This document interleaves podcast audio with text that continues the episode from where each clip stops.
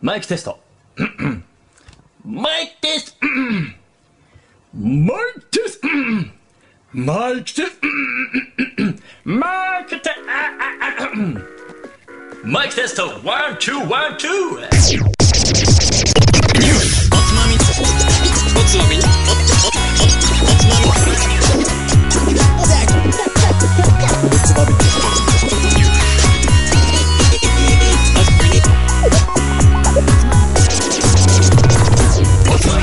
始まるよ。こんばんは。今週のつまみニュースのおすすめの日本酒を紹介しつつ、どうでもいいニュースの中から先のつまみになりそうな話題をピックアップして、ゆるゆるだらだらと語り合う番組です。この番組は僕、海平と、はい。えー人類最終形態のカットくんと、ことがお送りします。 はい。はい。くだらねえこと言ってるやつです。最終形くだ態。らなくない。すごく重要なことだよい。や、もうなんかね、最近思ったんだ。俺は天才なんじゃないかと。そうどうしたの今日どうしたの今日カット君ちょっと様子おかしいんで すよ、本当に。ええなんかおかしいですね。うんおかしいわけじゃん。これが本来の俺なんだって気づいたの。 しかもね、様子がおかしい理由が、うん。このせいだったら嫌なんだけど、う今んカット君俺の隣にいるんですよ。しはい。はい。かもね、今、二人して俺の実家にいるからね。そうだよね。クバの実家に。イヤホンそをう二そうそうそう人仲良く分け合っああ、それ、ややったじゃん。できたじゃん。前回。て、目がなってふわふわ してる。そう。そうだね。よかったカッね。ト君が羨ましいだころの時間に、うちの実家にいるっていうのがもう信じられなくて、いやなんかおかしくなってんー、の。もう、ものすごく光栄なことだ よ。このこと。それでおか しくなっち怒ゃったっていい。よ。そう、なんかそれで多分おかしいと思う。まあその話はまあ後でね、するけども、ちょっとはあカット今日おかしいと思うんで、皆さん、そそのうだね。気をつけてください。い。ね、まはあ、いこの話はまたもちろんしようか、もういろいろ話は尽きないよ、私今日は。とはいながら、あの、今日知ってますかはい。俗に言う世間ではあのシルバーウィークと言われてるね。そのまあ、そうですね。雨っていうことかな。まあはい今日曜日ですけれども、そんまなあ日ですよ。はい。確かに日曜日混んでたうんし連ね。休中です。ああ、そうなんだね。ざ今わ度ざわしてたね。うん混んでた、いろいろ混んでたけれどうもんね。まあそんな連休の間もみんなは絶対お酒飲みたいはずだ。飲みそうたいだ。俺は飲みたい。少そなからずん俺なは飲みた時い。にはい。嫌うお酒と言ったら、大変さはいん、何か紹介していただきたいんなでいすがとは言わせない。はい。えまあ、もう画面出ちゃってんだけどね。あ、そう。本当だ。 YouTube 今日僕いないからね。そもうそうそう。う何もや、お仕事しませんから。はい僕。そんな、そんなわけで、ちょっと手抜きして今、画面もう出ちゃってますけど、は今い。回持ってきたのはうん、えー大阪府、はい。秋鹿。あ、これ、これ聞いたことあるごめん、。よ全然知らない。あれはい嘘。秋しかわかるよ。秋しかって、どこに書いてあるの秋しかって。あ、これね、左、左の方よく見てもらうとわかる。秋秋鹿酒造って書いてある。これはまあ一応秋鹿っていう銘柄の、えー、倉垣村っていう、まあ、これまさにこれはソマの天狗的なやつだね。二つな、的二つながあるやつねね。うん。っていう銘柄です。で、ほうほう。まあ、大阪うん。初だね。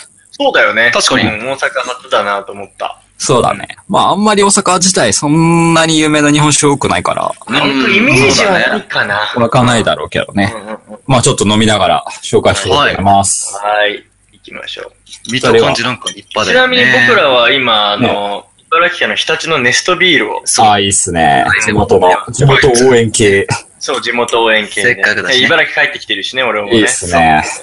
まあ日本酒史って、まあ後々ね、話そうかと思うけど。はい。まあ乾杯しましょうそんなわけで。そうだね。じゃあ、シルバーウィーク、連休に、乾杯乾杯。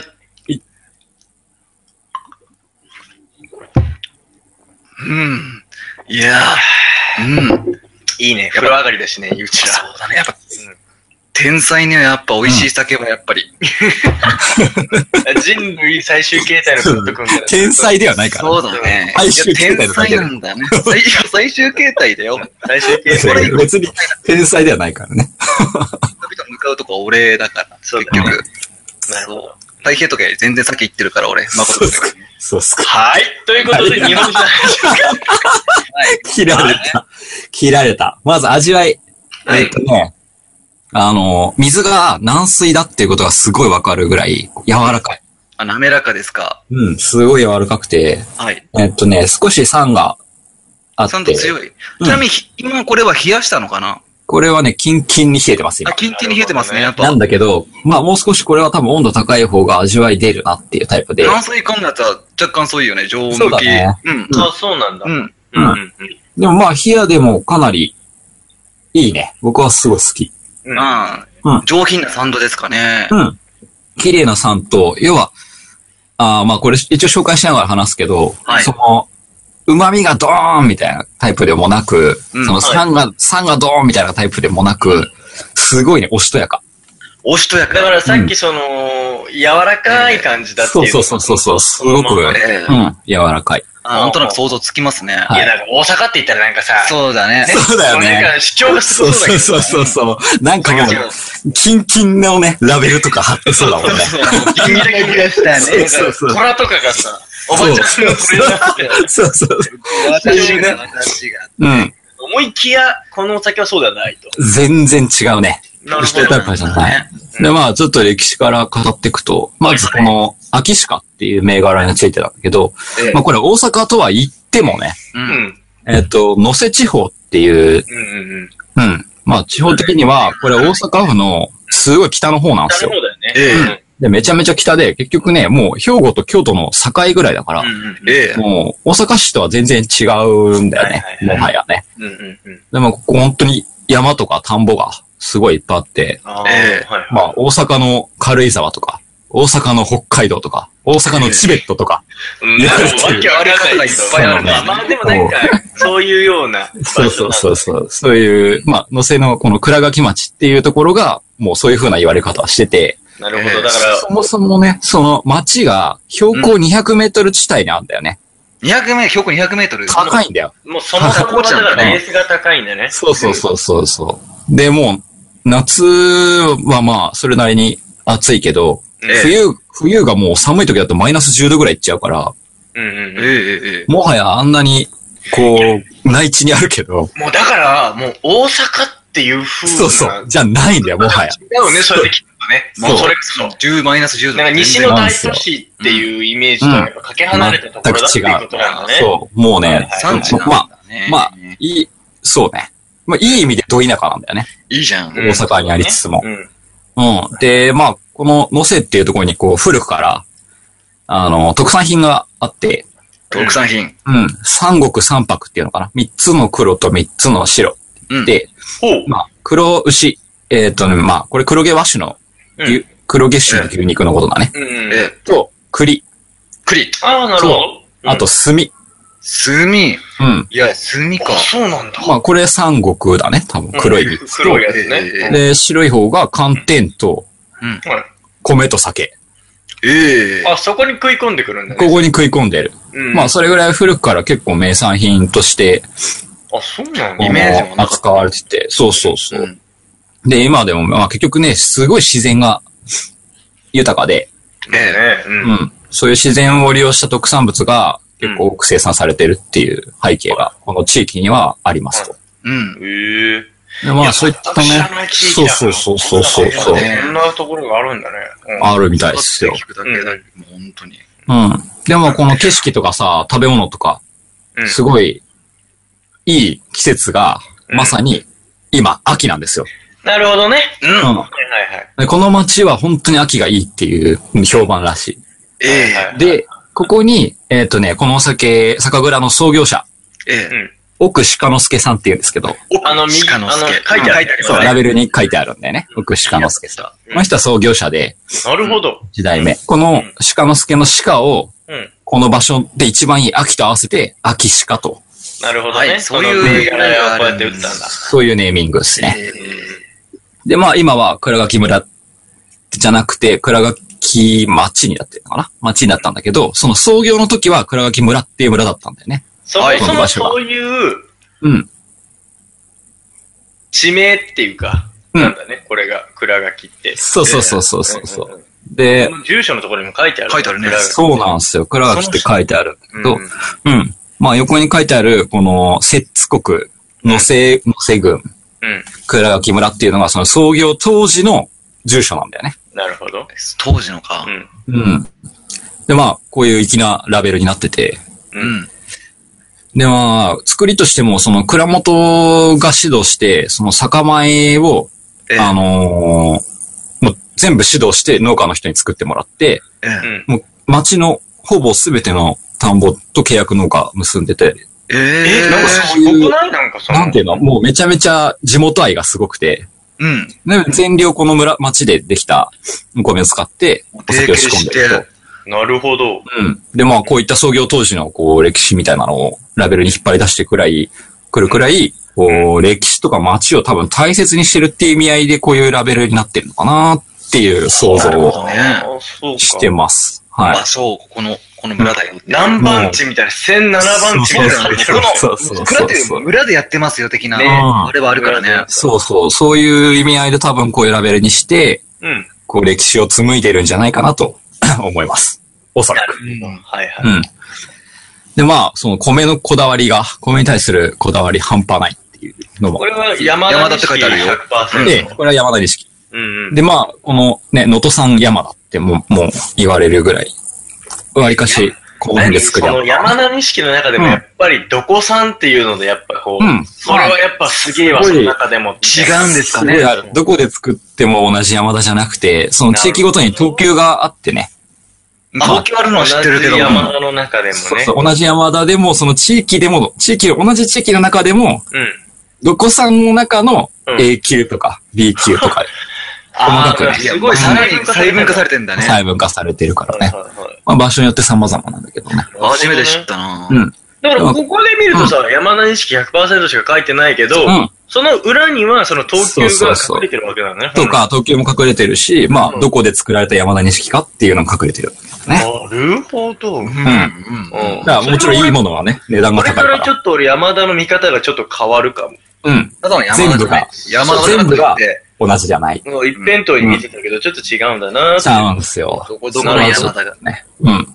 まあ、そこについては今度じゃあ、最上級の山田やった時にちょっ説と明面しよ白うと思いっしてた。いね。いいね。ちょっと楽しいね。そうだね。そうここの山田がって語れるようになったらかっこいいね。かっこいいよね。はいいね。いいよね。まあ、山田も、そう、お米もそうなんだけど、ここ、えっ、とね、水が、えー、歌垣や、歌垣山かなうん歌垣山かな山山かなうん歌垣山だと思うけど、うんうん。まあそこの伏流水をはい、まあ、井井戸から汲み上げてるんですけど、えこの山の話していいですかえじゃあ、いや、したいんでしょうん。そうまあさほど、さほどお酒とは絡まないんだけど、もうお腹いっぱいだよって言っても、俺食わせるんですよ、俺ら。俺、俺山の話やっぱ好きだなって思う。いいよ山田。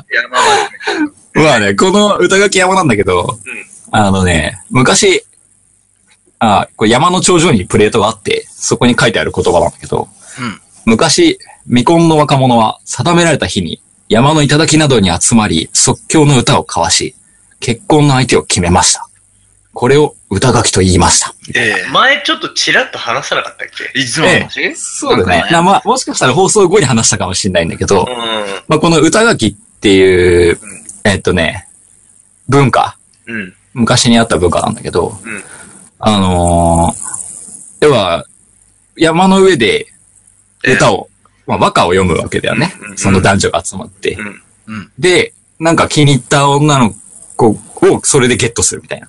ええ。うん結構って大いう抵今、あの、オブラートに包んでいったそうだね。よくわかったえぐいよね、これよくね。わかっ確たかね。にそうそう。これはね、まあ、まあ簡単に言うと今で言う婚活なんだけど、うんまあまあ、裏で言う、もうオブラートに包まずれば割かし乱行パーティー的なそうそうそう。素も晴らしいのだったわけですよ。うん。すごいよね。うんままあ、あだから本当直接的な。そうだね。で、まあ、歌垣山とうん、並んで、うん。筑波山。そうなんだようね。んそうう、ん俺、うん俺知ってんだよう。んつくばでもそういうのがあったっていう話を聞いえた。まあ、君たちが今いる筑波。手巻きいや、監督さん、その目で見るのやめてくれるそう目力で、いや、やめてくれるの気持ち悪いわ。うまあしい。おかしいじゃねえよ。 まあ、あとはね、熊本県の岸間岳っていうところと並んで、この三大歌垣ええ。山みたいな感じこれのね、そうそう。日はい本三大歌垣っていクう。バ入ってんだね。そうなんだ入ってんだな楽しみだ。もうナンバースリーですよ。乱行ナンバー3。ランいや、もう言い方、言い方。パーリー。毎日パーリーでいい。パーリー、毎日パーリーだな。毎日じゃ ないとおかしでいでだすけねだわ。。でですね、まあ広げていいから。その、まあ結局さ、乱行だなんだって言うんだけど、ええ。まあそもそもこれルーツっていうのは結局お祭りなわけですよ。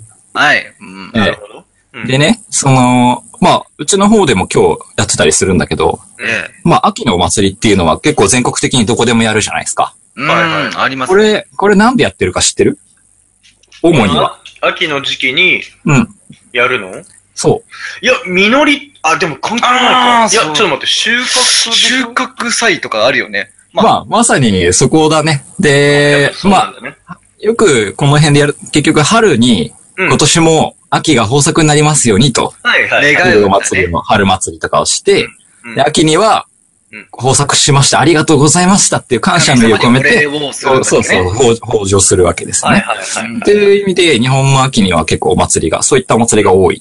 だけど、うんまあ、そこがルーツで結構、で、この、未婚の若者は定められた日にっていうのは、これが結構春と秋なんですよ。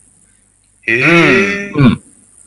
だから、その歌書き、こういう加害をするっていうのも、結局、その神様にお祈りをしてる、要は、豊作になりますようにっていう、そのエネルギーにするために、うんそういう盛大に、まあ、盛大にやると。盛大にやると。盛大に、せはいうんうん盛大にパーリーするんうだん。ね。パーリー、パーリーだ。パーリー。そうそう。その男女からで湧き出るエネルギーも、その豊作のもとにしようみたいな、なるほはいど。文化がはいはいはいはいそういった文化があったみたいですね。そのエネルギーっちゃ半端ないだろうねい。や、ものすそうだごいねと思いますよ。そだのからちょうどね、収穫時期だったりするからね、その、うんそれがあるのが。さらにみなぎってくるんだそう、ね。みなぎっちゃうとか、気合い入れていくぞ、みたいな感じ。糸うおん。だかし。ううん。んからまあそういった、まあ、昔ではそういう汚らわしいっていう感覚ではなく、そういう、まあお祭り的なね、全然全然いいと思いますよ。意味合いだったんじゃないかなと。そううだん。うん。と思われますだっ。て要は神聖ち、神聖な感じだようね。んそうどちらかというと、そうお祭りに昇華させるやつなの。そうそうそうそうそうそう。まあ結局ね、そんな別にただやりたいだけだったらね、山でやる必要ないしなねん。だよね。まあそういう文化なんだろうね、こういうのは。なるほど。うん。まあ、で、で、いうこのが、のだ、からその歌書き山で、そうそうそうそうそう、もうこそこの伏流水からできてるんで、まあこれを男女で飲むと、なんかこう、なんかこう、なんかムなラんムラするかんだね。ね、なんかこムうラ、ムラするん だ。俺もムラムラしたい。ムラムラなの。あやかれるかもしれないね。あやかれる。っていう、っていうね。 俺飲むの今日。いや、よく飲むの。ね。ムラムラしようぜ、一緒に。ムラムラしちゃ嫌だわ。そうか。それは嫌だ。でまあね、この辺でまあ倉垣、戦国谷って呼ばれてたらしいんだよね、えうん昔は。うん。で、まあそういう、冬はめっちゃ寒いしさ、超山々だから、うんうんうんうんうん。まあぶっちゃけ酒造りにはあまり向いてない場所なんだよね。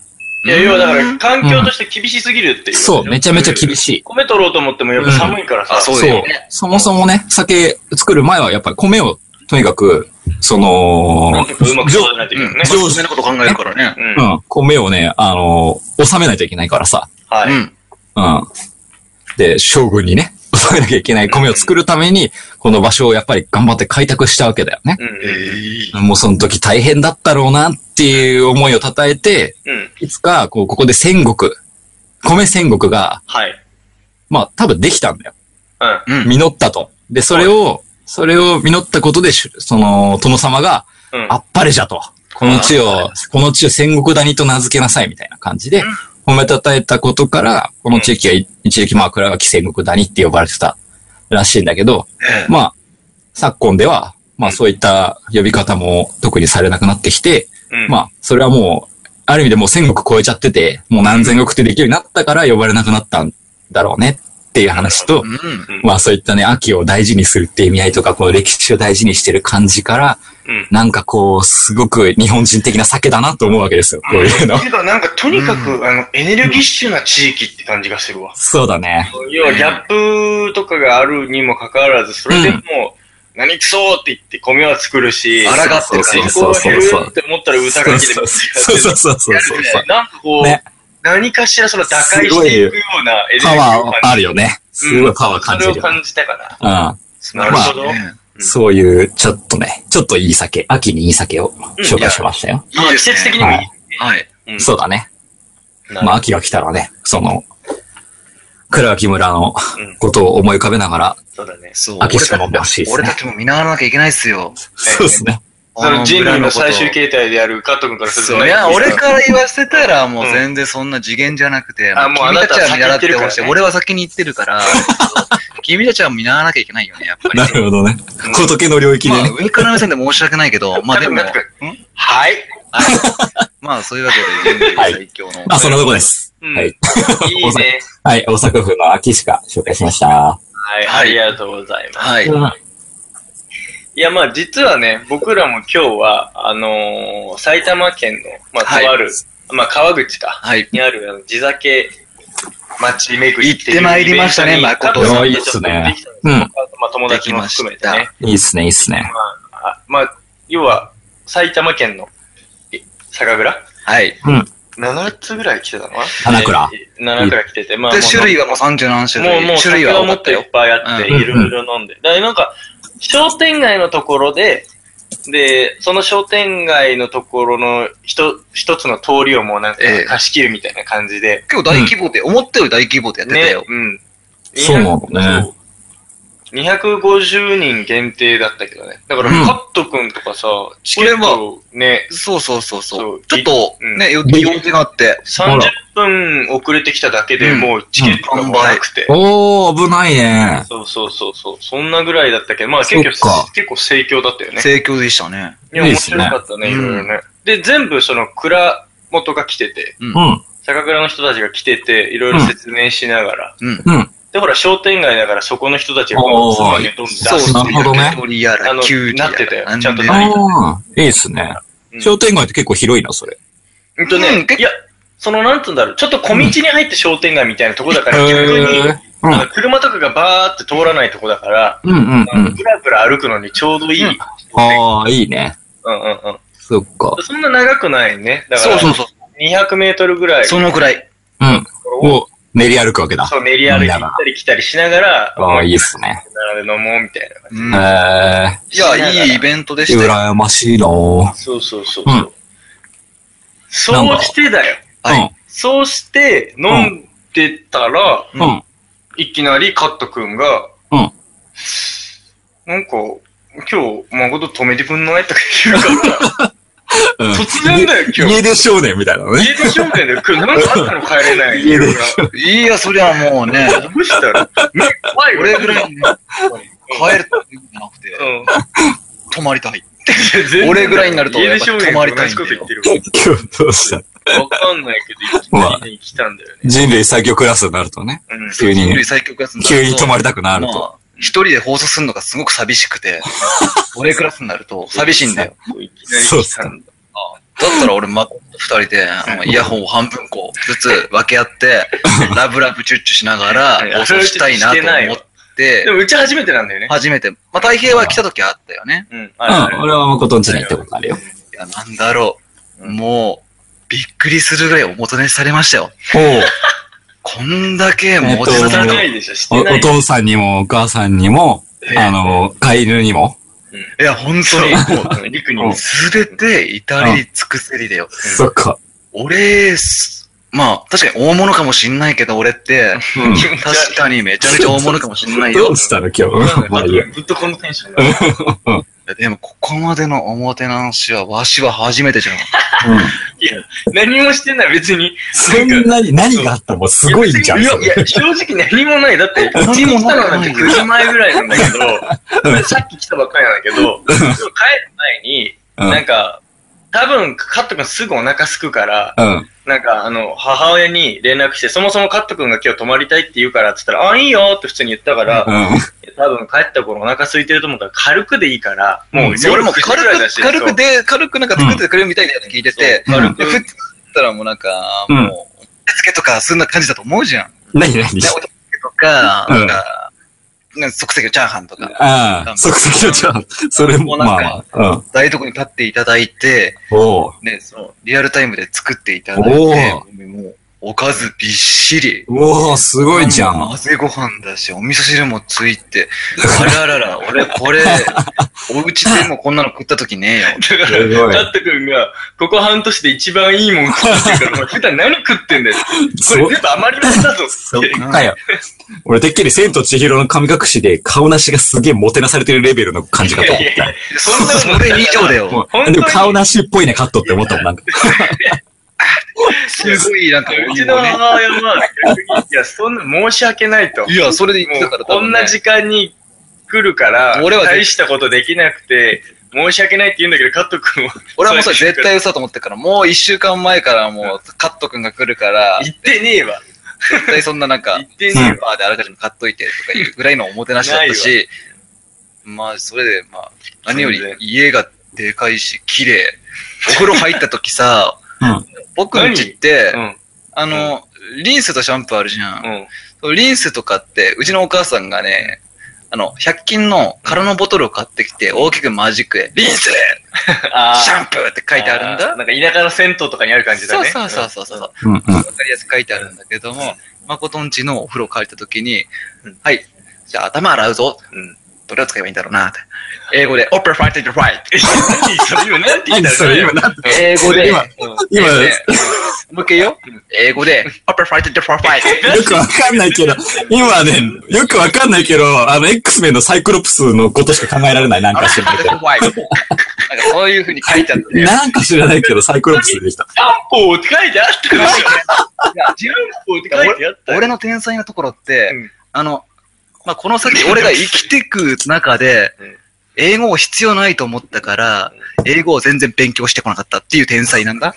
うん俺俺天才って。なるほどね。ね、カット君ね、帰り道からずっとこのテンションで、ほんもうね、なんか気持ち悪いよね。と気持ちなん悪かい気持ち悪い。まあ、目覚めたと言ってほしいよね。って、ちょっとそのそっか気持ち悪いついでに話すると、うん。ううちあの、リクっていうね、うんダックスフンドを飼ってるんですよん。メリチアダックスのね。ミニチュアダックスフンドを。うんま誠が爪が剥がれたって。そうそうそうそう。あ、してないんだしたした放送でしたね。うんまあ、その、まあ、可愛いリクなんですけど、うんこうもうね、カット君がうちに来るなり、尋常じゃなく吠えるのね。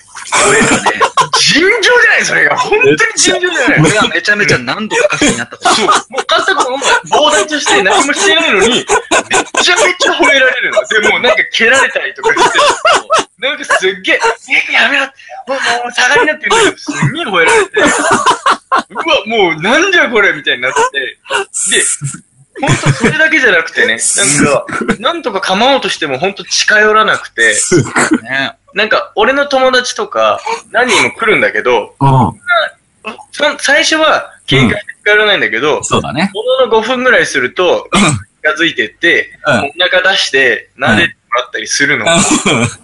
ずっとカット君にしたよって。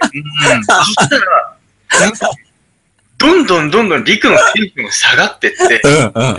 もうね、なんかね、ソファーの下とかに隠れて出てこなくなっちゃっあた。ビビっちゃったんだなんだろうと俺は思いましたビビっちゃったんだ普通俺とかが帰ってくると、もう嬉しすぎてずーっとその辺パタパタ歩いて、うんテニスボールとか持ってきて遊んで遊んでってするのまあにウ、レションもちし、そう俺シャしてね。そう、母親とは、いや、こんなテンションの低いリク見たことないね、つって。うん。で、カット君、あの、リクの餌とかね、ジャーキーを手渡そうと思うんだけど、カット君が持ってると絶対食べないの。うん。絶対食べなくて、カット君が部屋から出ると食べ始めるの、それを。めちゃめちゃ嫌いなのかい。や、っていうか、だかいらや、何かに怯えてるよね。そう、だから、うん絶対、カット君、なんかついてるよ。 幽霊ついてる系かと。犬とかってそういうの見えるっていうじゃん。うん。犬はね。もうとんでもないのついてるじゃん。とんでもない。で、近寄らないの。で、俺が、リクおいでって言うんだけど、カット君の間にいると怖くて、全然こっち来ない。やばカット君は部屋出ると、弁当すぐ来るのい。。やばい。マジでやばくて。で、で、カット君が、なんかちょっと、調子こいて、いや、うんそんなことね、俺だってリクと仲良くしたいよって言って、ポッてやったら、うんいや、リクに噛まれんじゃないの、そんなことって言って。いや、うん大丈夫だよ、リクにって言ったら、ガーッほんと、ちょっとさ、カット君、あの時母親いたからさ、う大丈夫、大丈夫って言ったけどさ、ちょっとやられたっしょ。ほら、見て。ちちょっとやられちゃって、ちょっとやられちゃってんじゃん。本当にね、ガブリされてんじゃん。絶対カット君なんか、ガ俺はもうその時察したよ。世界最高になるとね、やっぱり。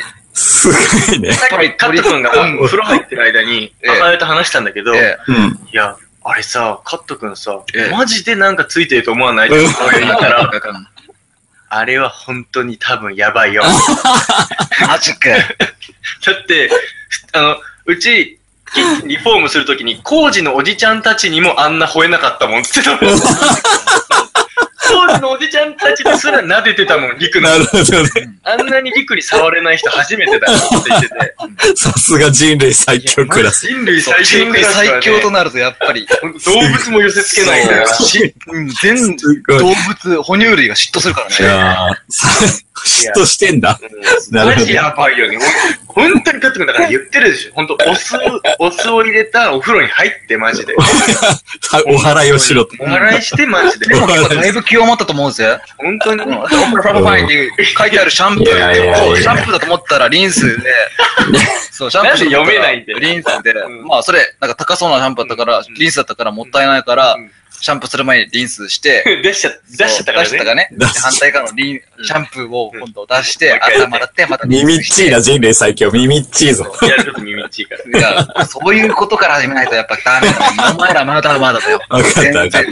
まあ、君はちょっとお祓いに行くか日本酒飲みな さい。本当に頼むわ、マジでで。ももう結構そのシャンプーのおかげで結構、今、リフトの今、中清にめらなるれほて、どな今、なんとなくリクは落ち着いてるそ。う今、なんとか隣に。誠の服も借りてるから、多そうそう分そう匂いがする。匂いを全部消してるから。匂いでごまかしてる。さっきシャワー浴びて全部匂い落としてきたから。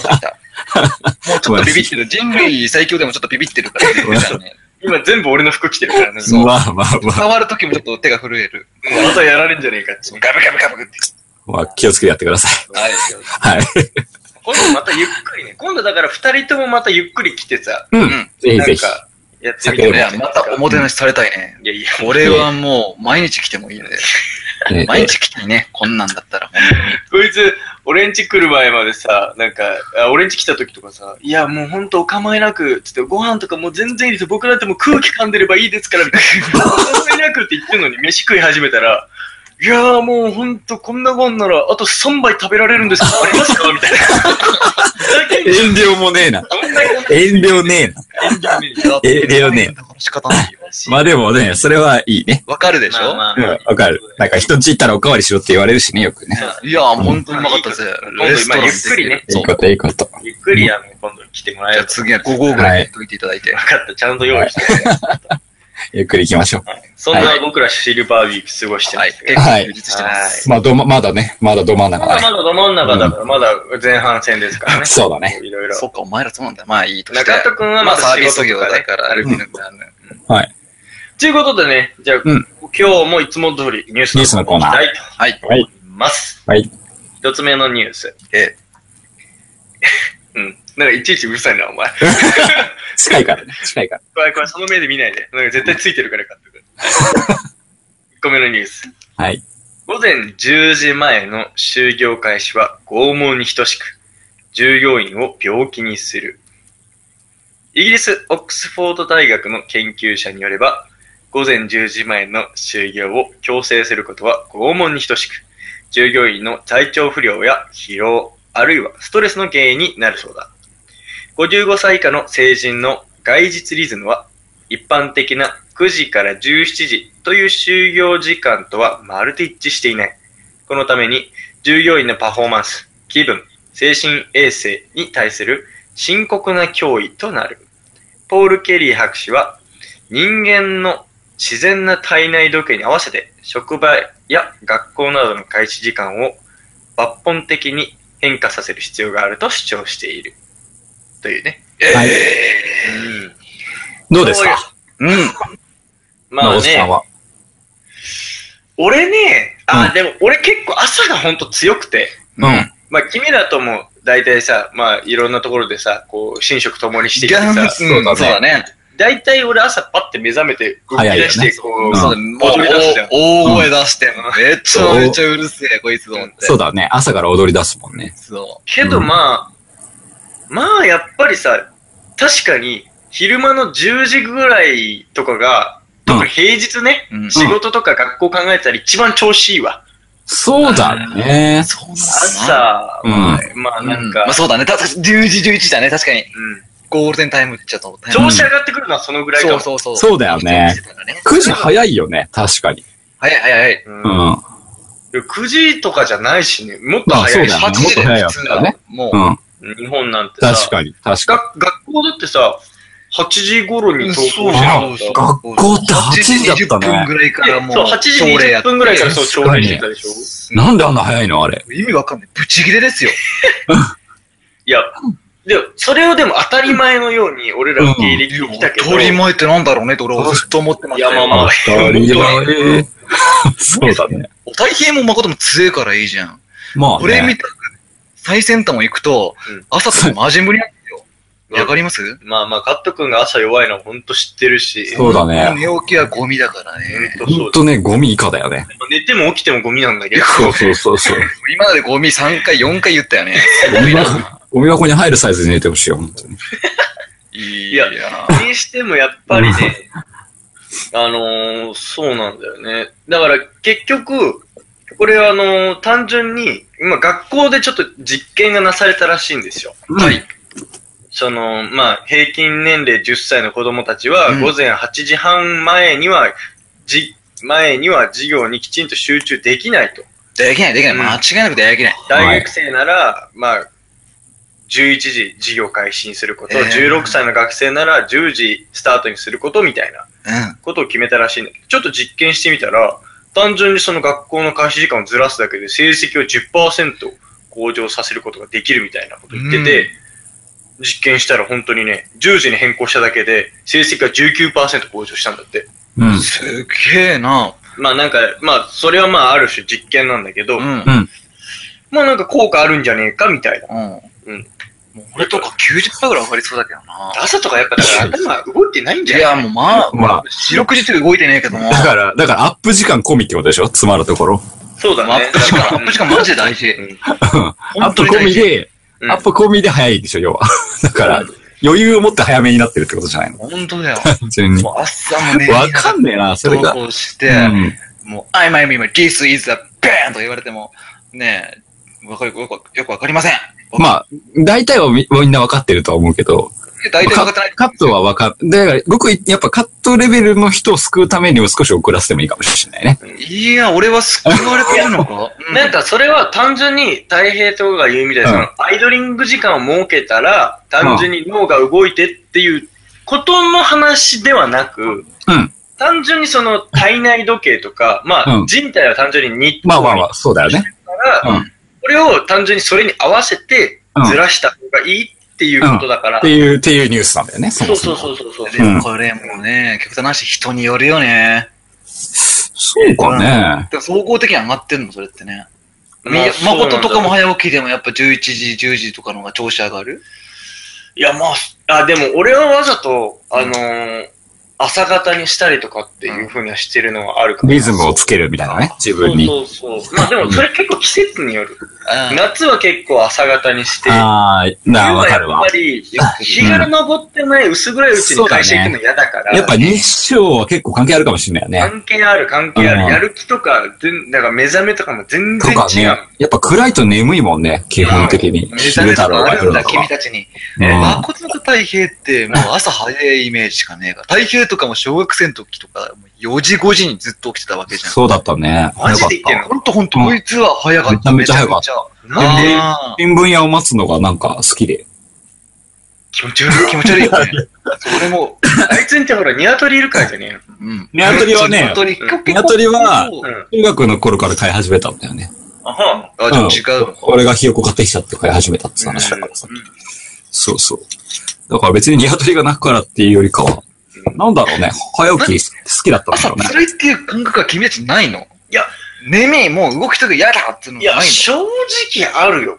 そりゃね。のうん。正直、その、まあ、で、これ後ろにずらすっていうんだったら、うん。まあ反対はないわ。うんうん、別にそうだね。いいと思うけど。そうだね。かといって、何でもその、うまくやれちゃうから、うんまあ別に、そんなに違和感もないんだけど、今のサイクルで。でも、考えてみると、全体的に後ろにずらしてくれたら、うん。まあ、しその生産性は上がんじゃねえかなっていう。単位時間あたりのそうだね作業を入れていけば、うん。上がりそうな気もすいやるか間ら。違いなく上がるよ。俺ななんんかか、ね、うん、わかるわ。うんうん。世の中俺みたいなやつばっかだから絶対。いや、なんかね、その別にこれ人によると思うんだよね、結構。まあ、はいこういう人もいるし、こういう人もいるっていう話だと思うんだけど普。通のやっぱ朝弱いなんかさそうそう。だ、だとして朝強い人もやっぱりいるわけじゃん。うんはいはいでそういう人はもうとっとと早い時間になんかいろいろ済ませて、まあねこう、後ろフリーにしたいみたいな人もいるだろうし、うんなんか、やっぱりフレックス性がやっぱりベストなんじゃないまあ、フレックスいいよね、ほんとね。のだから、ほい、あの、学、小学校とかでもさ、やっぱり前後に自由時間つけてさ、うん。なんかフリーにできたらすげえいいなって思うんだよね。難しいね。難しいね。だから、まあ、みん必な修の授業が、そう、コアタイムの部分に、その授業が入ってて、うんその前後に自由タイムが入ると。あ、ちょっと面白いね、それね。例えうんば体育とかさ、そうそう、そうだなんかそういねう。体系を育、まあそうだね。後と後ろにして、うん。とかね、今文化の時間とかなんかそういうのあるじゃないない、ないのかなわかんないけど。いや、うん。うん。でどっち側かで、どっち側かで自由選択でいいんじゃないっていう気体もするけ育どもねち。ょっとね、そうやっていじって。そうそう、そうやって自分に合わせたみたいなのを、そのうちから学ぶとかさ、そういはういはいはい、そういう勉強にもなるし、うん。 うん。あ、ちょっと面白いかなんも。かやってもいいかなって気がする、そういうの。うんありだね猶予がある感じでね。うん、どっちでもいいよと。いや、特にさ、俺らさ、男だけで話してるからあれだけどう、 ん、そうそうそうそう。まあ別にしてそうそうそう女の人って基本的になんか俺低血圧のイメージあるの。あー、なるほどね。あ、そっちね。なんかこう、いや、うん朝弱い的なね。そう、なんか朝より女の子でちょっと可愛い。いかわいい。あー、まあわかりますわかりまやす。、それはいろいろな、そのシチュエーションってあるけど、うん、う、なんうん。か、んだよ、眠いんだよ、ちょっと、って言われたら嫌だけど、朝起きれないみたいな感じだ った。ねそれだったら、いやもういいじゃん、コーヒー入れるよ、俺みたい な。なんか、でも、それで言うと、やっわかるわかる。ぱその血圧の関係もあるし、うん、そうだね。まあ、みんなその用意ドンとかにするよりかは、うんまあ体調とか、まあそういう、そうそうそういう、そう人それぞれに合わせてっていうのは、ねまあ、優しい世の中だよね、それは。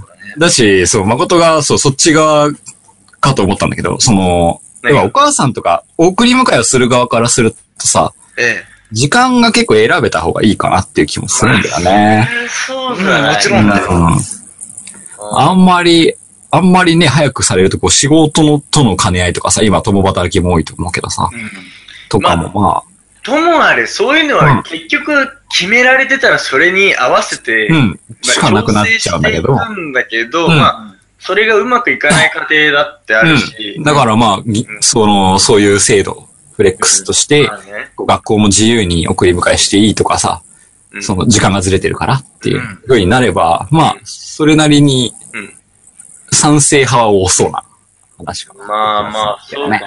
うんなんかそういうふうに週、あのー時間を遅れて、開始時間遅れたら、なんか、うん通える学校の範囲とかそうだね。増えそうだよね。確かにね。うん確かにね。今学校少ないって言う要はし通ね。勤時間、通学時間をあうんうんうんる程度割いたって間に合う確かに。となれば、うある意味、その実家からも、そうだね大学、この高校には通い広がやすりよ、いもですちろんっ広がりよ。ん。ていね。うのは、もしかしたらあるかもしれないね。あるだろうし、何より、その通勤ラッシュの集中に少しはいいかもしれない。あ、そうかところもあるそうだ分散するからね。うん、分散ね。まあね。まあ、確かにそうかもしれうない。ん。っていうのもありそうだし、なんか、その辺結構、フリーにした方が得が多い気はするんだけどね。で、体にもその方がいいんだったらその方がいいんじゃないっていうところも俺はあると思う。な学生時代だったらもう万々歳だね。うん。嬉しくて漏らしちゃうよ。人類最強はさすがだね。当たりさす前がだ。だ。すぐ漏れちゃう。体で表現しないと。はい。そうだね。はい。まあまあ、そうだね。もうちょっとこれをメジャーな話にしていただいてね。そういう、そういうふうに、一概にさ、ずらせばいいってわけじゃなくて、できれば今のリズムお願いしたい壊さないままね、そういう仕組みで動かせたらベストじゃないかなって気がするで、ね。もうそもそもがやっぱり、その方がうん、人間にとって自然なリズムだから、うん。なんかいろんなその、なんつうの、体調も良くない。でも健康にいいっていう話だったら、そうだね。うんもちろんそうだなるかうらんね。、うん、うん。そういう話なだけなんですよ。はい。なんかさ、こう、24時間の仕事とかでさ、3交代とかやってる人たちやまあ、まうしちたの現場はそうですよ。あ、そうなんだ。うん、もちろん。どうなの体調的に悪くなったりしないもんなのかなだから誠現場いや、だから俺は現場じゃなくて、まあ、うん管理側だから、俺はそうじゃないんだけど、入社した時2ヶ月ぐらいそれ経験したら参考だね。そうなの。うん。うん3年やってましたよ。あれはどうなんすかういや、あのね、ん。うん。カット君どうだっ2ヶ月じゃ分かんないと思うけどたね。ん。やばいやばい。もうそれが当たり前のようにやってたけど、うん。間違いなく体調悪かったよ。いや、まあ、そう、いや、そうだえっとね、意外とね、でも若いから、なん若かとかったなるってところあは、ー年齢的な何にしてもやっぱ体ね体力でカバー。そう、そう、体力はいではいそはう。俺はその、はいはいはい分かった時はうん、日勤にうんなった時に分かった。うん。すげえ体が疲れねえんだ。ああ、なるほどね。疲労、疲労が抜けないってことか。要は。。うもー。うん慣れた頃にまた違う時間帯にずらされるから、やっぱ睡眠的な意味で。まあ、リズムだね。要は。夜が得意だったから結構ね。うんうんうんうん。またその3交代とかってな、シフトとかってなると、なんつううの、ん。ずーっと1年間夜の仕事をしてますって言うんだったら、うんずーっとそのリズムに体がなるほど慣れねていいんだ。け定ど、着すればね。次の週には7時から仕事、次の週は15時から仕事、はい次の週ははい23時から仕事ってなると、はいはいはい。ガッチャガチャで、ガッガチャガチャでしてよ、もうガッチャガチャ。間休みあるんだけど、ガッチャガチャ。辛いよね。それ、なんか、でやったことないから、どれぐらい辛いのかわかんないんだけど、すげえ辛そうだなっいてや、思うんだよ最ね。初俺は良かったよ、全然全然。このあそうなんだの生活が、なんか、ね、俺に性に合ってんな。ああ、なるほどね。夜更かしとかすげえ好きやったから、普段からね。うん、はいはいはい。自分全然いけちゃいますよ、みたいなね。ありだなと思ってたけど、うん続けていくうちにやっぱりおかしいよってなったよ。うんそう年を食うごとに、そうか。それは。聞いちゃうんだね、やっぱ。聞くねまあ、やっぱり、そのシフトとかで仕事したりとかして、うん。あそうだね。まあ、大変だろうね、ほんと。なんかね寝。る時は寝るんだ、やっぱり人間ってどうしようもね、どうしようもないのかね。そういうところをね、ロボットとかでうまく補填できるようになればいいね。ああ、まうん。あ、ね、そうだね。まあ、できるところはね。うん。うん。人はもう人間の、ね、あれ、うん、なん奪わか、ないように。そう、でもわかうる。んなんか、その生活リズムを合わせるだけで、うん。こう、どうしてもプライベートを、なんかこう、犠牲にしちゃうみたいなのが生まれちゃうから。おーうんうんおーその通り、その通り、あるあるある、全然ある。うん。うん。うん。ええ間違いないですよ。うん。うん。そうか、そうだよね。そうプライベートもクソもなかった気がするな。なるほど。どね。うんっていう、まあ、影響は結構あるかあるら。あるあるまあ、わからないではない。確かに。俺はたった2ヶ月だけどうん、やっぱそれにしか集中してうんなかったよ。。うん。うん。プライベートどうこうしようみたいな。もう思えなかったまあ、がむ、そうだね。がむしゃらに働いてればいいけどってことだね。確かにね。そうだね。それを両立させようと思ったら結構きついよ難しいよ。多分、精神的に参っちゃうパターンの多さだね。そういう系は。まあ俺、精神もね、体、うん。体だけじゃなくてね。誠大は絶対無理だと思う。そう、ストレスがあるから間違いね。なく無理だと思うい。や、俺とかは特に無理だと思う。無理無理結構、絶対ほ無理ら、もう、俺とかほら、夜しっかり寝るタイそうプそうだそう。そうだよね。うん。まあ、そうだね。うちも業界的にやっぱり、その、徹夜が多い業界だから、うんうん結構、昔、前の職場とかでは、もう三徹とかしてたけど、ううん。うん。やっぱありえないんだから。なんかもう、これ若いうちしかできないなって実感するもんでやってみて。そうそうそうこれ今だけだな、絶対ってわかるぐらいきついよね。きつい。もう平気で幻覚とか見えてるし、幻覚見えましたかめちゃめちゃ幻覚見えてるよね。多分、その別次元だよ。俺、その言ってるそうやつはそうね。そうそうそう。なんかもう、ただ、ただただ辛いっていう。でまあ、そうだね。体にもそうだし、スト精神的にもきついし、うん。うんもう負の連鎖みたいな感じになるかこんなんら。で仕事のポテンシャルってどうなのそうそう、上がるわけないじゃんね。だかそんら、う。なん普通の仕事ができるとは俺は思えないけだど。からなんねか変な、変な脳内物質出てんで、絶ああ対もう変な範囲になったりしない限り続けられないでしょ。とかね、まあ明らかに効率悪くなってるけど、それではやらなきゃいけない状況があるっていう状態だよね。いやー、まあ、うん業界は結構聞くからね、そういうのあるっこてれ、さ、俺まあ話違うかもしれないけど、あの例えば3鉄とかさ、2鉄とかさ、まあうんうん。徹夜作業とかした時に、うん。なんか動いて働いてる時は結構元気なのに、うん。うん。寝てみるじゃん。うん。寝てみたら、すんごい疲れてる時ってある。あるもちね。ろんあるなん全か然あるあるある。なんか、ようやく、あの、ん疲れすぎて、動いてる時、なんか元気だなと思ってる時って、麻痺しちゃってて、あ一回寝て、ようやくその麻痺が解けて、正常になって、疲れっていうものを感じるように、ようやく戻っただけなんだあ、よね。そうだよね。寝て疲れてたらそういうこと分かってなかったんだそう、よ分ね。かってないだけで、ようやくそれが通常に戻って、あ、うん。自分疲れてるってとこまでようやく戻れただけなんだ。そうだよねそ。れはわかるわ。言われてなん今か気づねいた。なるほどね。そ確かに一回へっこん、大変とかもまさにそうじゃん。う。うん、わかるわ。すごいわかる。だから、徹夜して次の日はすごい元気なのって自分でもなんかそんで一回休み挟んじゃうとかすごい最悪だもん言ねっ。てたもん。だから翌日は、徹夜後の翌日は大丈夫なんすよ、僕、みたいなことよく言ってた。なるほどね。その日は元気な。たそだ、の日はね二日目が超辛いんだよね。なるほど。うん。あそういうのもあんのかもしれないね。それはすごいあったな。寝だめとかできないらしいからね、あれ。もうあれ、嘘だってもう。絶対あれ嘘だねって、もうほんと、ニュースでもさ、なんか寝てる時ってさ、なんかすごい幸せな感じじゃない俺大好き。まあそれ寝てるっていうのはいいよえ、意ね。外にそう、だから睡眠だって、なんかねいろい、ろだから、溜めるっていうよりかは、寝てる状態の気持ちよさを味わいたいだけなのかなって、なんか最近思うんだよね。あーはあはあはあそうあの時間とかっていうのっていうか、やっぱ寝れるっていう、そうそう そうそうそうそう。うえん、誠大変そういう気分、気持ちにあったんだ。なんか何ね、々どういうこえな気持ちいいとかって。とうん。あんま寝て結ない構ね、いや、そう、だから俺も結構、その、寝る、睡眠時間がもったいないって思ってるような性分だからさ。俺はもう起きてる時間もったいないと思うけど、逆に。いや寝たいです。そうこの時間も寝たい。まあだから、ね、寝る意味って何かと思ったら、うんあ、なんか、でも寝てる時って気持ちいいなって思う。それだ。うん。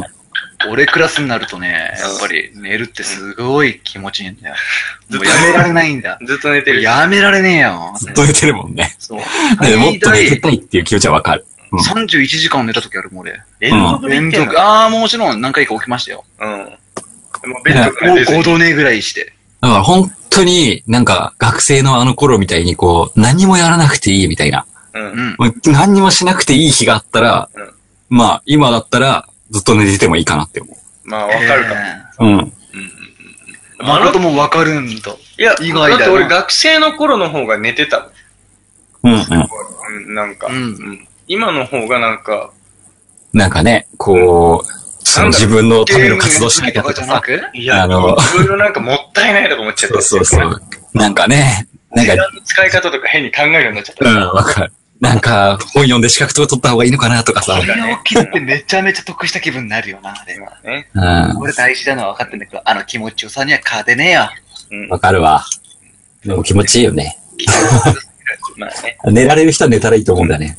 っていう意味で言うと、まうあ、ん全体を後ろにずらすってだけで、なんかそこうそうそうそうういうストレスがなくなってくるかもしいいね。だからストレスに対する影響の方がもしかしたらん抜群に効果が高いかもしれないんだよねれ。ない。そうだね。う。うんん。そうだと思うわ。はい。ような、ねそんなニュースでした。はい。うん。はい。二つ目のニュースいきます。ほい。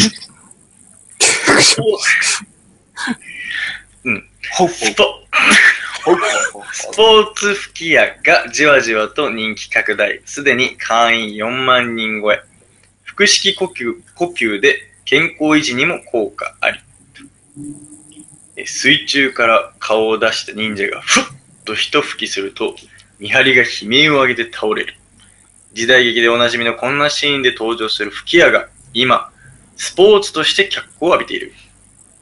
平成10年に設立された一般社会法人、日本スポーツ吹き矢協会は、会員数が4万人を超え、東南アジアやハワイにも支部が作られている。筋力を使わず、気軽に腹式呼吸の訓練ができることから、健康にもいいと高齢者を中心に人気を呼んでいる。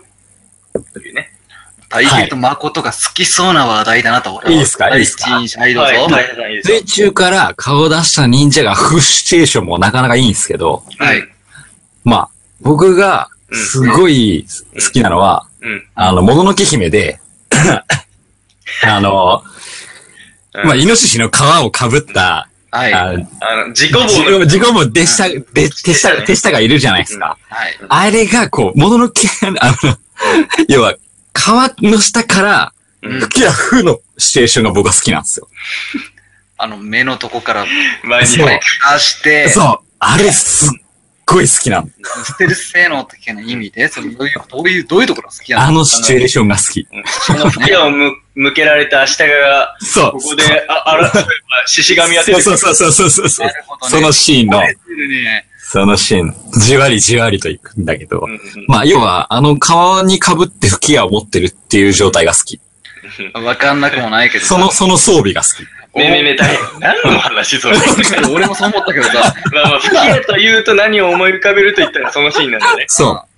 最近は昔から、い吹き矢萌えなんですよ。よ。知って、吹き矢つが嫌だお前、好きでしょ。矢は、矢も好きだけ飛び道具がど好、きだからね。矢好きだけど、やっぱ吹き矢はやっぱりあれから好きだテねン。ション上がるよね。うん。あれ見てか持たせたら、ら。うん。吹き矢が光の速度を超え て、もう吹き矢だからさこ、声も一緒に出ちゃうけどね。声出ついしでて、に。ついでに声も出ちゃう。針が光の速度を超えて、過去に、その針は過去に戻るんじゃないか と思うんだ。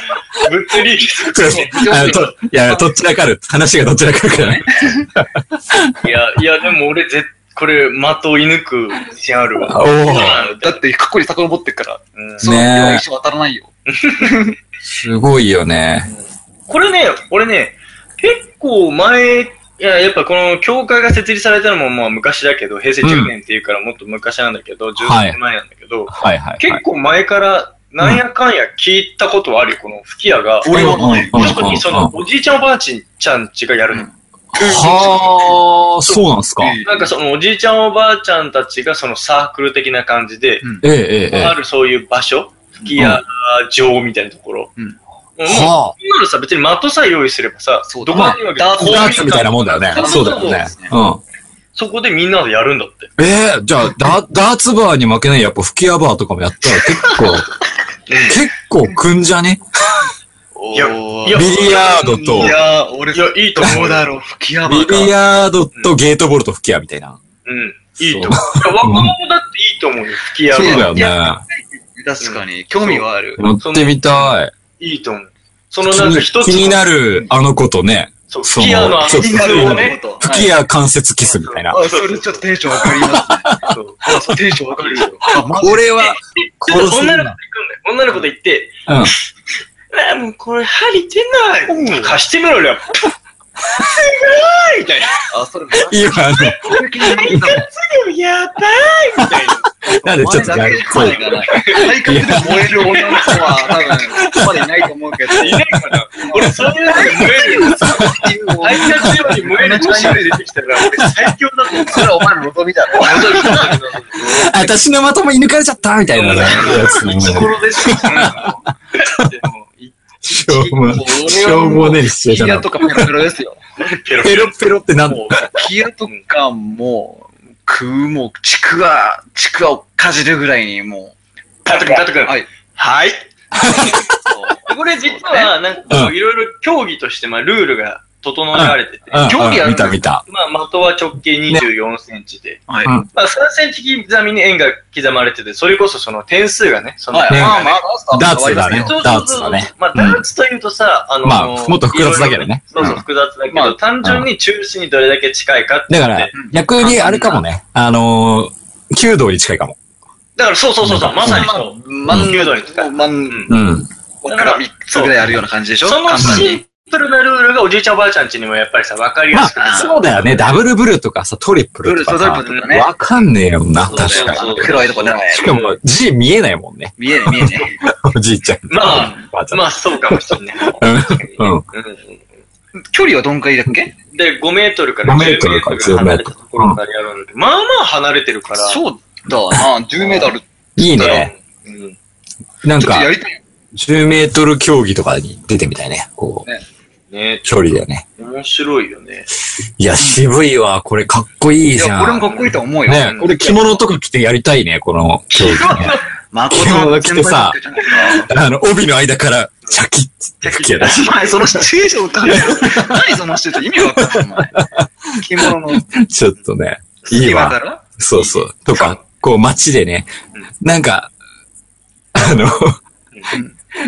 あの、キャー強盗よみたいな感じの時に、こう、シャキッつって、そこからか、なんか針が飛んできたそうみたそいうそう、な。ストンっつって、そうそうそうそう、そう見えとこない。ろにそっと隠して。そうそうそうそうそう。あの、傘の、傘の手のところとかさ、仕込みになってたりとかしてさ。それもういやそれやべえや完つ璧吹き矢じゃねえわ。そう。そういうのやりたいっす。もう、いいねだとして、まあやっぱ健康にいいらしい、まあ、ふってもうねそ。のまあなんか腹筋を使う腹式呼あーそう吸だか考そうだよね。もう、歌と一緒だよね、もはやね。えてみたら、その昔あのあったさ、あの、うんロングブレスダイエットみたいあー、ロングブレスダイエット、ダイエットにもなるかもしれないとな。。結構その、食って締める空気をパッて出すなんて結構体幹そうだ使うねか。らね。疲れますよ。うん。これだって始めた人絶対練習してるもんだよ。はっふっみたいな。やってるよ、絶対ね。 絶対練習するもん。やっぱその、俺も思うに、ええうん。しっかり発声ができてるおじいちゃんおばあちゃんって元気じゃないあー、なるほどね。わかりますね。声を振り絞るうんっ。て、結構いろんな筋肉使ってるはずなの。そうだよね。うん。わだかかるら、わ。それに通ずるものがあると思うからうん、これはある意味、その、うん。おしゃべり自体が苦手な人も関係なく、うん。で、かそつ、うだそねのスポーツというものにして、なんかさらになんかこう向上させようっていう意欲にもなるし、そうだね。ちょっとね、本当にいいなって思っちゃった。いや、言ううん。よわ。かる。なんか声でかくなりそうだしね、これやってるあ、と。それ俺やった方がいいかもしれそないしたらな。元気だとうん。思うんだよね。わかるわ。張りが出てくると思う。そうだよいね。ろんなものに。うん。で、別にさ、余分なその変な体力は必要ないわけじゃん。うん。体幹として使うその筋肉だけで、うんなんか走ったりとかなんとか飛んだりとかするわけじゃないんだから、うん。うん。結構いいし、別になんかさ、そあのー、、そうね。ジャージとかも必要ない。普段着でそのままそうだよね。できるかそうだよねら、。もう本そうだ当ね、設備も少なくひらめいた。ひらめいたかっああ、誠を使ったビジネスができるな、これなた。。なんで俺講師そう。ね俺あの、インストラクタそう、ー。インストラ クター。 もう今あの言ってたことだけでも、10人ぐらいは今お客来たもんね。間違いなくね。俺も行くもうん。ん。俺とかまさにだよ。だって本当にうん、一回指痛めて、うお客さんの前に出なくなるなったんだけどさ、ほう。声を出さないで引きこもったからさ、う。うんん。いやう、んしばらくぶりにラジオ、一週間ぶりにラジオやるわけじゃん。うん。前々回かな。う。うんん。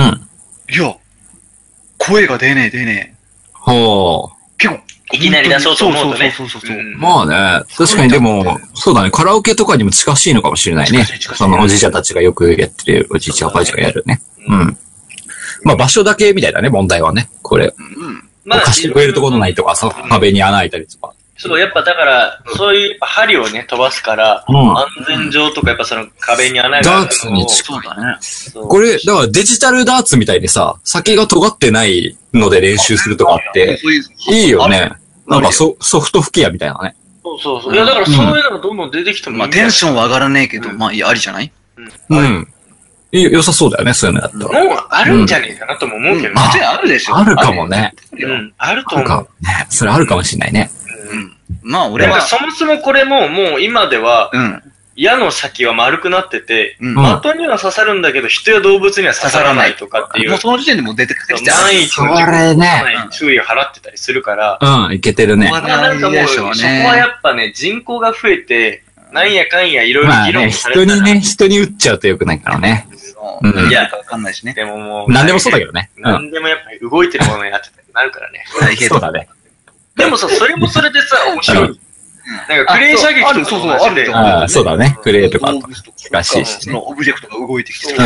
うよりなんかこ演奏う、そうだよね感じになったあられ、、それ、楽しいと思ん。うよ。わかるわ。そそうだね。ライト、なんか簡単にできそうだしね。その、ももう、必要なものも。確かに。これちょっと体験しに行きたいね。どっかでできないかね。いや、自分でやるんで大変。ち多分いやね、、やるけど、都一内と回、かやってるよ。一回体験しに行きたいですね。ょっとあるこれは行こう。ちょっと3人でちょっとこれ、うん今回の課題だね。う行ん。ちょこっとね、やってみたいですね、これは。なんかもうこの分野で俺負けたくないな。うん、そうだね。う。いや、だって誠は負けるよ。あいつ、勢いスピードはあるけどノーコンだな、みたいな。コントロールはいいね、みたいとか、こういうね、だから止まってるあいものを相手にするときは誠は強いかもしれないけど、そうだねな。俺たちはこうね山の中でこれをね、そう的に当てていくみたいなときにはうん、俺らのう方んが強いかもしれない野生児が。強いんだね。そうそうそうそう。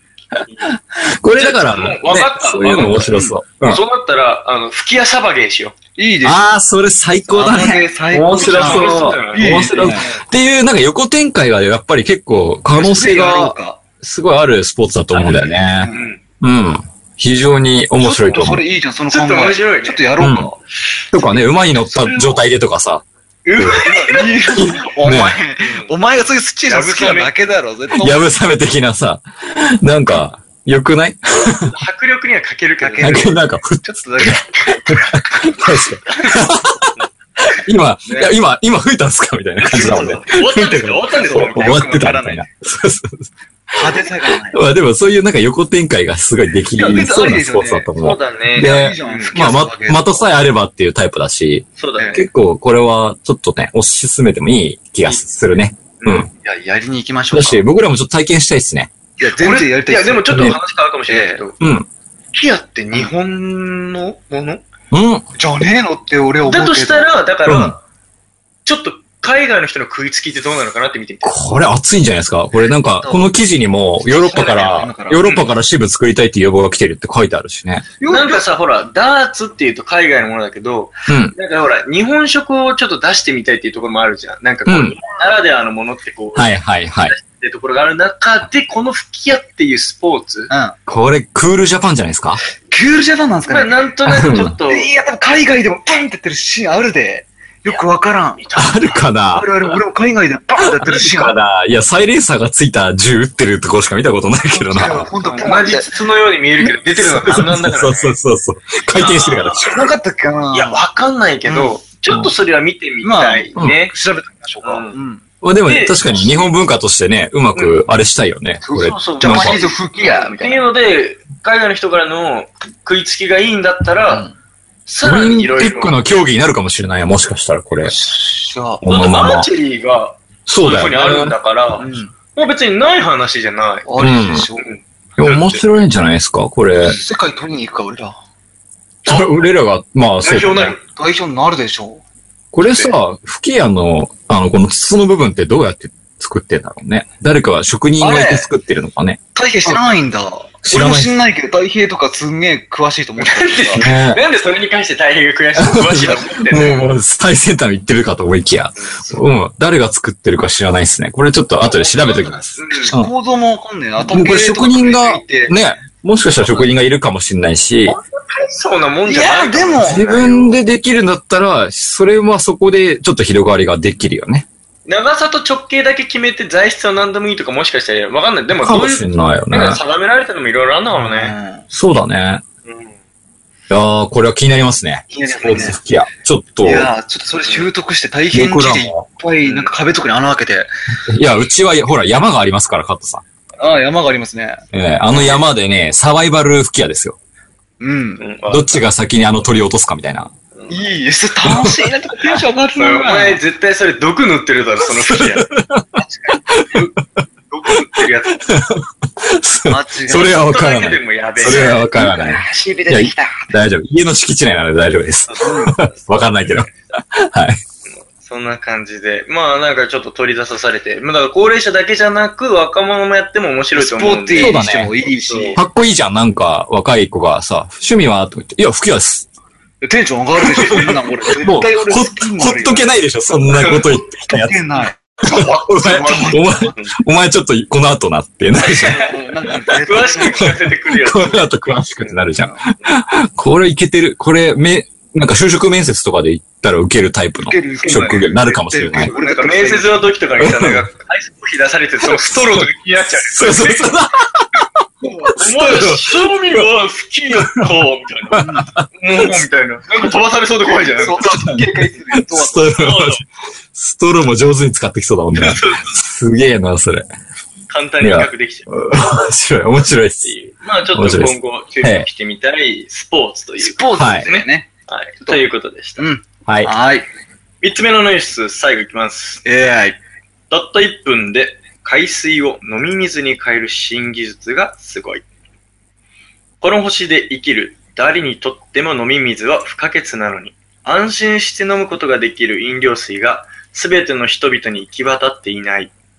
これが周知の事実でしたが、ところが、エジプトのアレクサンドリア大学の研究チームが開発中の新技術で、この水不足の現場に希望の光が見えてきました。海水から塩を除去するパーベイパレーションと呼ばれる炭炭炭水化技術です。海水を蒸発させる過程で塩の粒子と不純物を同時にろ過する特殊フィルターを用いて分離。さらに残った塩も水蒸気を加熱して気化させ、塩分を完全に取り除くという方法によって、海水を飲み水へと変えていく仕組みです。というねはい。うん。はい。水ですね。う。うんん。水関係の話ですよ。お水ですね。うん海水、まあ、今までなかったんだなって。いやいやいや、だから、海水を水に、だから飲み水を作味噌は一る分ための、うんその施設とかっていうのは、もちろんあったよ。あったよね。うん。あったけど、それに浄水場がは、ね。うん。やっぱり莫大な資金とか、時間とか、まあ設備がねそう向ん。こうにやっぱ火を起こして、蒸発させて、それを、なんか、やるイメージしかない。あー、ろ過っていう仕組みの方が普通だと思うけどね。うんあのう。かとかいう上流の仕方でしょうん。うん、上流だね、それは。言ってるのも多分上流のも含まってると思う。い一や、うんどちらかというと、それはね、こ酒の作り方だね。ろ過だとそうなんだ。う。どうんか。基本技術は多分、今の上手技術は多分、ろ過でできてると思うう。ん思う。おそらく。で、このうん、だからいろんな技術で飲み水を作るシステムがあるんだけど、今回のやつはかなりコストパフォーマンスも良く、ええうん。なんか電気のインフラとか整ってない地域ででも、も、うんそ今の、使えますとかってこいうう、なんちゃらかか、んちゃらがあれば、そうそうそうそうそうそう。なんちゃらかんちゃそらうそのだね。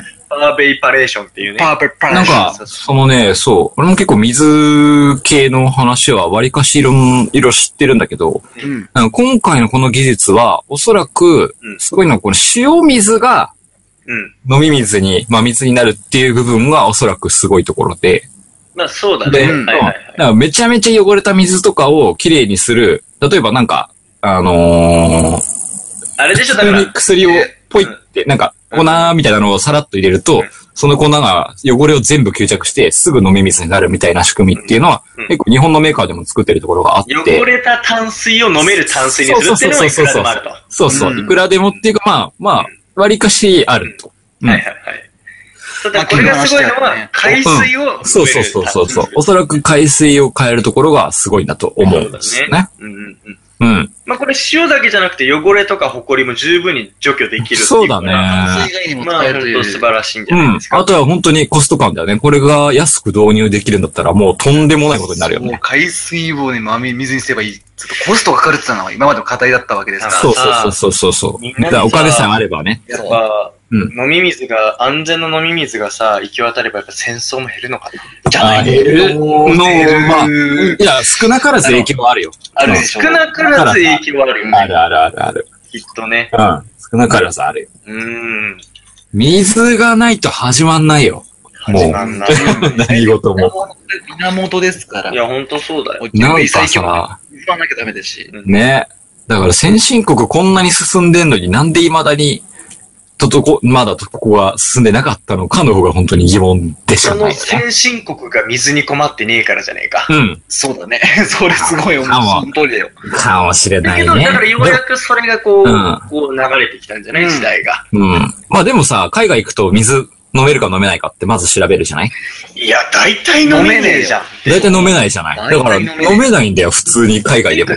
言うた逆らに、言ったら、うん。日本が特殊すぎる。そうだねそう頭だねおかしいよね。え日本すごすぎるんだよ、要は。そう。だって、ちゃくちゃいいのって、そ飲み水とかありえねえよ。そうだよ。この、この秋しかだって井戸から吸い上げた、その、山から出た伏流水だぜ。なそうあだよね。うんそれを平気で俺ら飲むんだもんな。 そうそうそうそうそうそう。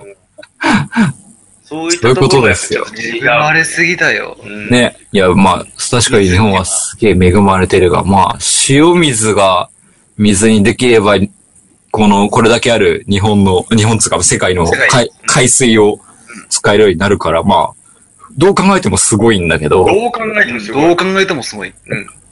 なんで今頃なんだろうね。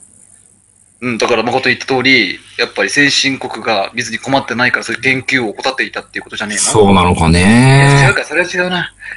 海水をだって、うん真水にするって技術は、絶対、まあ、ビジネス的にも。ううんん。なんだろうね。まあ、ようやくそういうものがね、うん。できるようになったっていうだけ何かの、何かのせいでできる革ようにな新った的のかね。なね、うんなんかその、中核を担う、そのなんか技術っていうのが、出てきたのかもしれないね。うん。まあ、だって、まあ、要は、今までクリアしたかったんだけどできなかったってこれだけだができたらこれができるんじゃねえか、的な。ね。まあ、でも、なんかやっぱ、なんだって、その、本気になりゃできるんだけど、その本気度合いがやっぱり、そよううだね。やくまあ、お金がなきゃできないからね。うんお金がないと本気になれないしね。な基本の的かもしにれはない。ほねほねほね。そうだね。あ、それ飲みてえな、海水包丁。なんかその、どうしてなんか飲んでみたいな。うん。なんか飲んでみたいよ水なね。のかな本当に、うん本当に水なのかな。めっちゃうまかったらどうしようね。やべえな。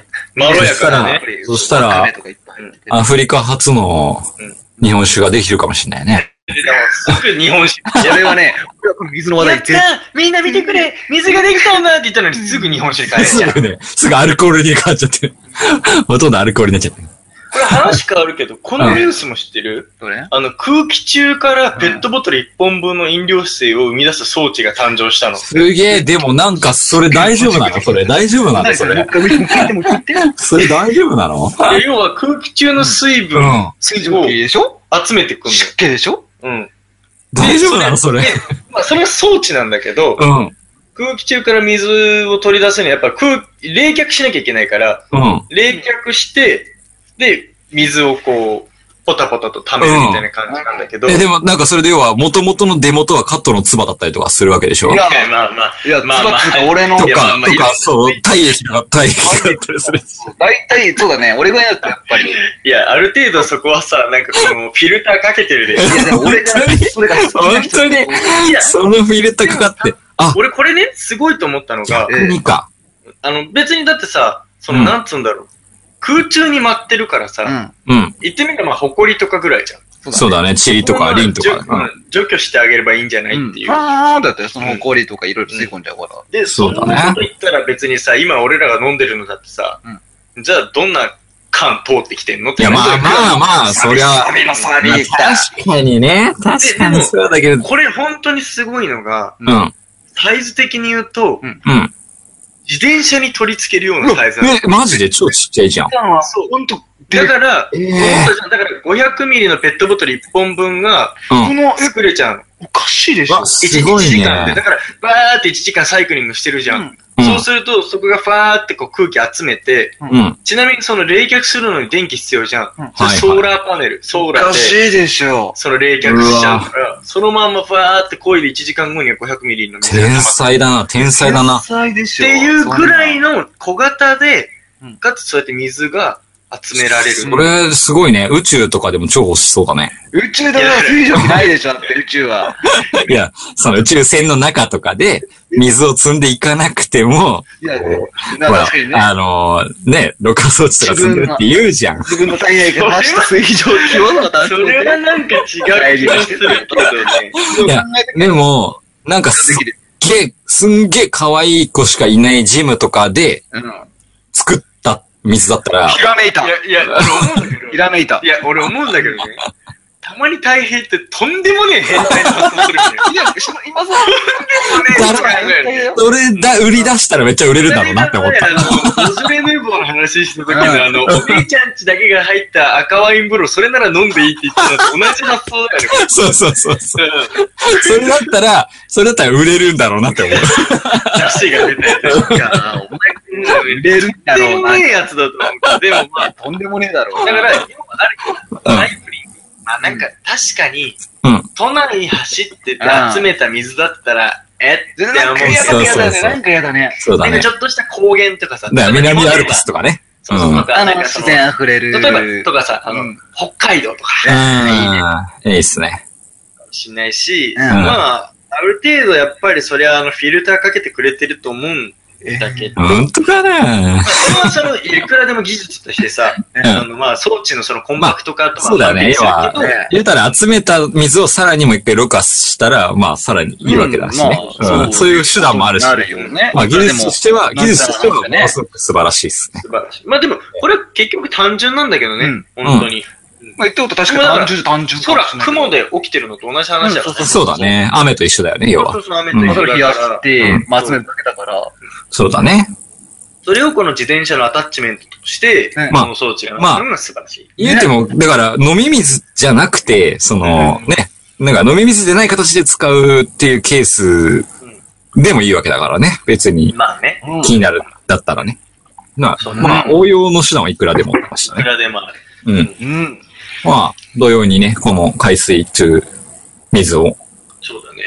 なんか、その、清潔な水がないっていうのが結構問題だったりすることが多いからね。うんい医療の関係でとかでさ。まあ今まで掘るかなんとかしないとうん。出なかったしね。そうそう。なんか泥水とかでさ全然出てる、し病院とか行っても泥水で、こう、機材荒らしたりとか、あかんあかん注あかんあ射とかね。かん。そっていうことも、結局、う。なくアなメリる。カではもうよくある話だから。うん全然よくある。今でそもの点で、その点で相当すごい技術なのは確かだ。こうん。のうん。まあね。応用出てくるでしょ、全ちゃ然。んと、ちゃんとできれば。ですね。すごいよ。だから。うん。めちゃめちゃいい、いいどうでもよくないニュースじゃん。 どうでもよくないよ。どうでもよくないねあれ俺らの本文から外れたような。まあ、どうでもいい方は、そのね、お姉ちゃんから集めた水をい。や、それも重要だよ。俺の中では最 優そ先れ事も項 重要だ。重要だ。そうだ。そう、はいそう、それをしないと始まらない。え、加藤君の場合は、その、ジムでトレーニングしてるお姉ちゃんちが滴り落ちて汗を舐めてんでしょいやもちろんその方がいいんだろうけど、加藤君は直接そう、そ勝負れだだもんとね。犯罪になる可能性があるから、直接的に。直接吸入。まあ、俺ぐらいになると、まあそんな、ね、汗とか、もう、滴る以前に、うんねはい、はい。はい。それははいはい。はい。危なかった。というじゃあような、まあ、まあ水に関するニュースでした。そうですね。この辺ですかね。ニュースは。い以上です。はい。はいまあ、今日は、あれ、なんかし、ペリーもシルバーウィークで帰っちゃってるらしくてね。うん。うん。うん。帰っちゃってる。うん。うん。今日はいないらしいんで、そうそうそう。こんなとこです。うん。こんなとで、こぼです。僕の放送してるんで、エンディングも流せないので、しれっと。あごめんなさい、じゃあ、代わりに僕がエンディングやりますし。れっと締めます。まあ、誠んちの実家だからあんま大きい声出せないけど。そうだね。やめて、リクが起きちゃうから、リクが起きちゃうからやめて。あ、そうそう。うん。何そうだあ大。変あの、次回の放送なんだけど、あの、次回はちょっと収録をしようかと思ってるんで、はい、そうだね。はい。まあ、日曜日、また10時に公開になるとは思います。はい。また来週も聞いてくださいね。はい。よろしくまたね。また来週はい。